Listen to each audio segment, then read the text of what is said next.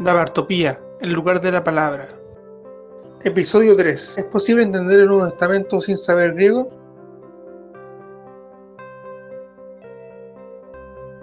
Me presento, para quienes no me conocen, mi nombre es Rodrigo Venegas, soy el administrador de la página, soy estudiante de la carrera de Teología en la Universidad Adventista de Chile y me preparo para ser pastor de la Iglesia Adventista del Séptimo Día. Para tratar este tema he invitado a mi amigo Hugo Cerda, quien también estudia Teología está en el mismo curso que yo. Hizo la ayudantía de griego el año pasado. ¿Cómo estás, Hugo? Hola, Rodrigo. Estoy muy bien. ¿Y tú cómo estás? Bien, ¿y tú? ¿Cómo estás viviendo la cuarentena? Bien, o sea, eh, rescatando lo positivo, aquí con la familia, aprovechando el tiempo, de estudiar, de leer y cosas por el estilo. Qué bueno, amigo. Es importante aprovechar ahora el tiempo, tanto para estar en el ámbito familiar, también para hacer cosas productivas, como tú dices bien, leer esas cosas. Felicito. Invitamos también a todos nuestros oyentes a poder hacer eso. Hoy en día es común ver una confusión en cuanto a materia de religión y otras más. Por lo mismo que hay que preguntarnos, ¿será que puedo entender correctamente la Biblia, el Nuevo Testamento, sin saber el idioma en que fue escrito? ¿Será que puedo entender la Biblia sin conocer el griego?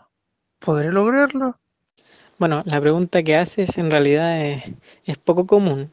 Generalmente las personas preguntan si acaso es necesario eh, conocer el griego o el hebreo para entender la Biblia.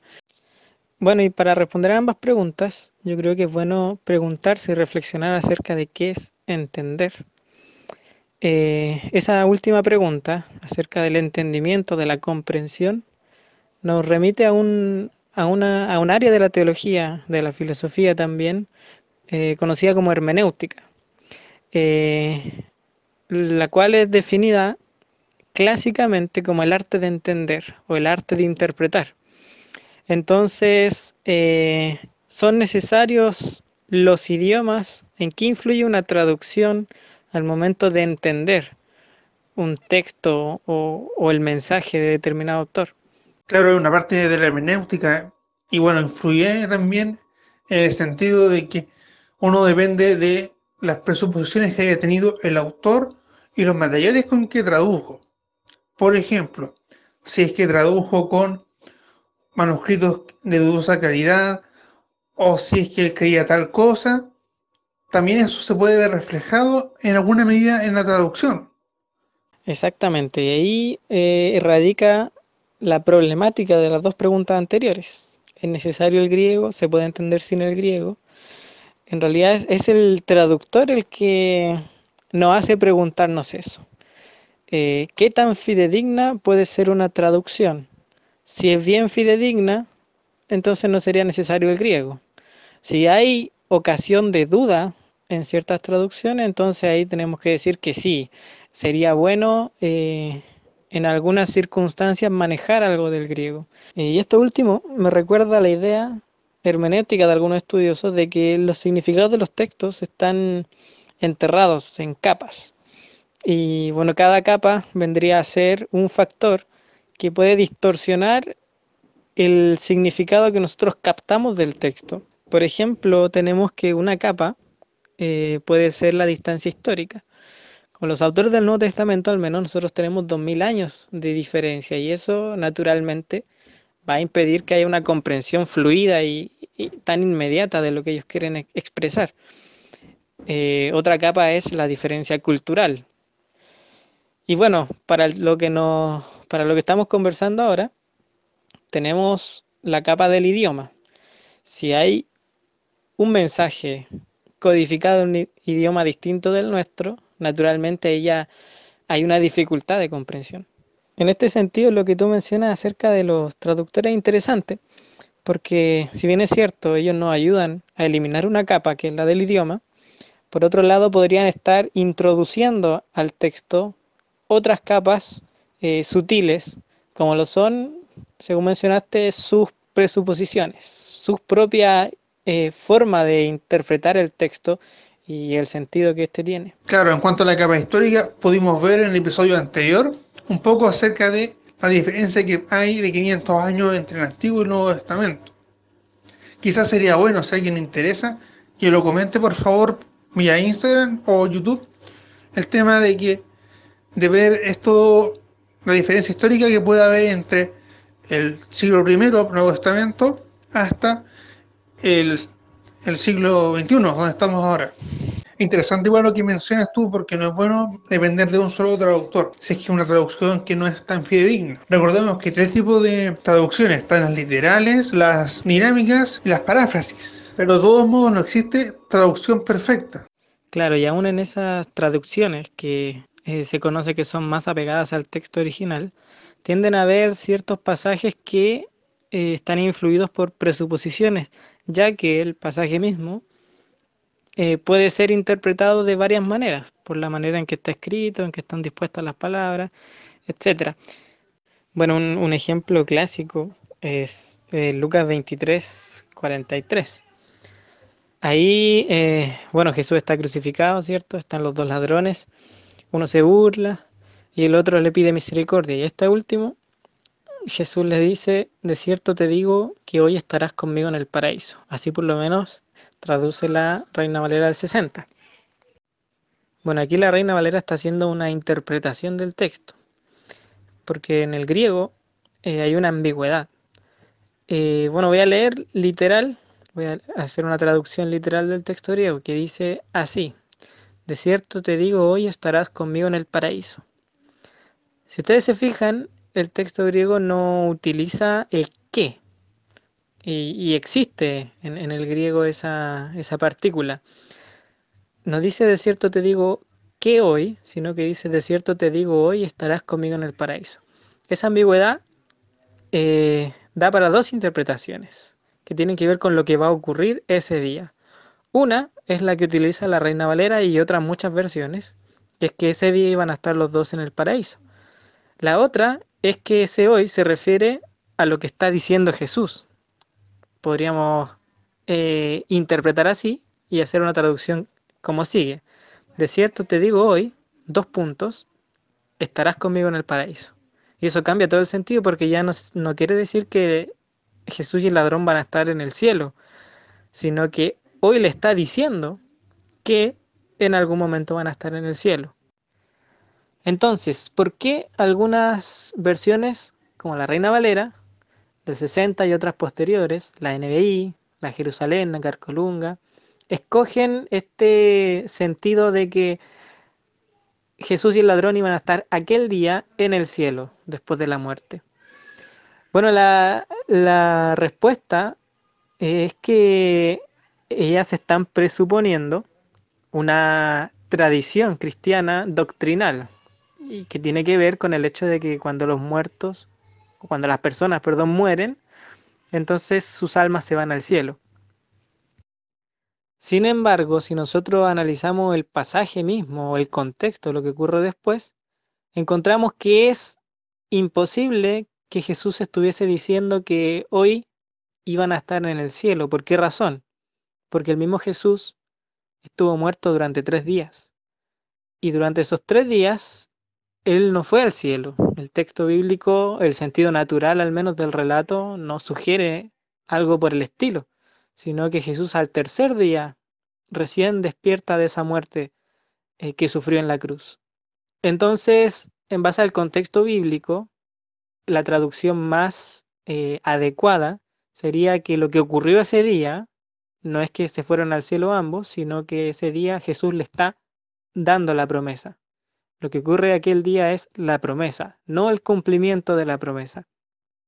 Interesante este caso que menciona.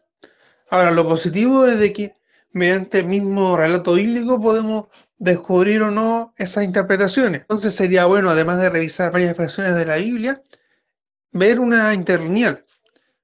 Por ejemplo, con mi Biblia en inglés, la aplicación, uno puede descargar y leer un interlineal del Nuevo Testamento, palabra por palabra, eh, la palabra en español con la palabra griega. En ese sentido, igual puede ser útil. Pero, ¿qué consejo podríamos darle a aquel que tenga el interés, el deseo eh, y, que, y el deseo de poder aprender el griego coiné, el griego del Nuevo Testamento? ¿Qué nos puedes eh, aconsejar tú, amigo? Sí, exactamente.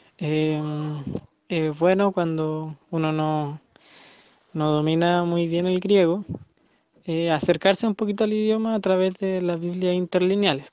Entonces ahí eh, uno puede notar, como era el caso de este ejemplo, la ausencia de esa partícula que. Y ahí se puede notar que ambas interpretaciones son válidas de acuerdo al texto. Eh, ambas traducciones, mejor dicho. Claro, y ahí después por el relato, por el contexto del pasaje, lo que está antes y después, como tú explicabas, que Jesús, la Biblia nos indica de que fue al cielo después de los tres días, que permaneció muerto. Bueno, lo primero que recomendaría para aprender griego y en realidad cualquier idioma es conocer el idioma propio. Eh, obviamente no en el sentido de en que se habla el idioma, sino cómo está construido. Con eso me refiero al aspecto gramatical.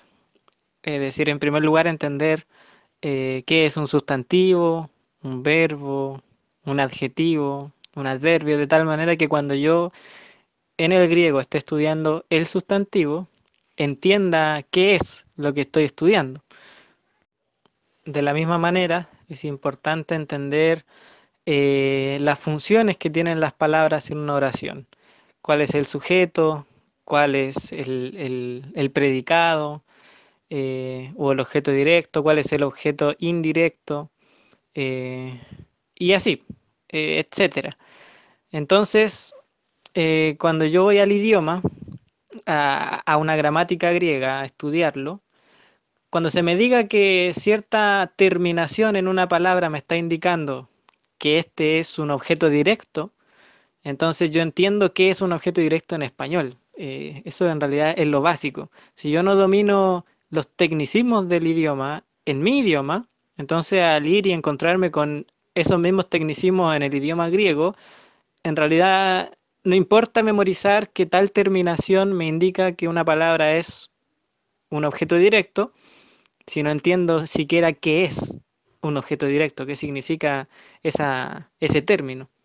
Claro, importante lo que estás diciendo Hugo, porque a mí pasa, me pasó, por ejemplo, de que, claro, eh, a veces la profesora hablaba o yo leía en el libro acerca de bien qué era un objeto directo y ahí recién entendía qué es lo que era o qué significaba pasiva. Yo eh, de primera quedaba colgado y después recién entendía más o menos y es mejor, como tú dices, conocer primero bien eh, algo, los, rudimentos de la, forma de estructurar la, la oración de, de, nuestra lengua. Me llama la atención lo que se menciona al inicio del libro Gramática Básica del Nuevo Testamento de Nancy Meister y Lilian Smith. Me llama la atención de que dice que es importante estudiar cada día. Eso igual a mí me llama la atención porque eh, a mí al principio me, iba más o menos, la verdad. Pero era por un estudio como más esporádico, justo antes del, del certamen o del control. Pero yo después probé y logré mejorar mis notas eh, y entendí más al estudiar cada día, aunque sea unos, unos minutos diarios. Claro, eso es importante. Y bueno, en, en último lugar, después manejando el idioma propio, los tecnicismos de la gramática, etcétera, eh, ya queda eh, estudiar el idioma, partir por el alfabeto, los sustantivos, ¿cierto? Y para eso se necesita un profesor o, un libro de gramática, eh, bueno, como el que se usa en teología, ese es sencillo para comenzar a aprender. y ahí seguir las indicaciones.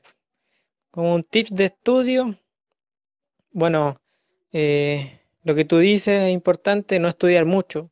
La mente se cansa y, eh, uno no saca nada con aprender mucho de una sola vez. Eh, más que nada, por eso es que descartamos lo otro. ¿Qué consejos recomiendas para estudiar griego, para aprenderlo, para estudiar el griego bíblico? ¿Alguna recomendación? Quizás algún tips, no sé, algunos tips para poder aprender quienes querramos aprender leyendo. Y así como un músculo que se ejercita vez tras vez con sus limitantes, ir aprendiendo un poquito. Y para ejercitar es la traducción. El libro ahí de Nancy B. Meister trae en cada sección eh, ejercicios de acuerdo al nivel que, que, se debe tener. Y cuando ya uno completa más o menos el, libro, ya uno debe ir a la Biblia griega, eh, conseguírsela en una aplicación eh, de la Biblia y, y bueno, traducir. Aconsejaría traducir primero textos más fáciles, como son los de Juan, por ejemplo. El Evangelio, las epístolas de Juan. Eh, y ir progresando así a escritos más difíciles, como son los de Pablo, de Lucas, por ejemplo, etcétera. Entonces, no solamente estudiar, sino también ejercitar, practicar. Que te bendiga, Hugo. Muchas gracias por estos consejos. Bendiciones. De nada, pues Rodrigo. Y bueno, te mando un abrazo y, y espero que Dios también te esté bendiciendo. Muchas gracias, amigo, por estar escuchando. Te invitamos a que puedas compartir esto en las redes sociales si es que te ha gustado y puedes encontrarnos en Instagram, YouTube y Spotify como Dabartopía con V. Y el Señor te bendiga. Solo te tomará un momento y podrás apoyarnos de esta forma. Que el Señor te bendiga y que puedas conocer más de la palabra de Dios.